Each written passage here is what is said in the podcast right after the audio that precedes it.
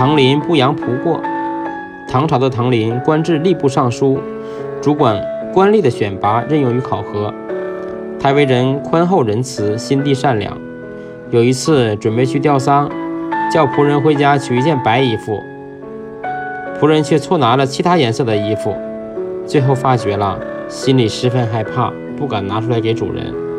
唐林察觉后对他说：“今天我突然肠胃不舒服，不宜哀伤哭泣。刚才叫你去取白衣服，姑且暂停。”又有一次，唐林叫仆人煎药，仆人没煎透，唐林喝了一口，发觉了。却对仆人说：“今日天气阴沉，不适合吃药，把刚才煎的药倒了吧。”他始终不张扬仆人的过失。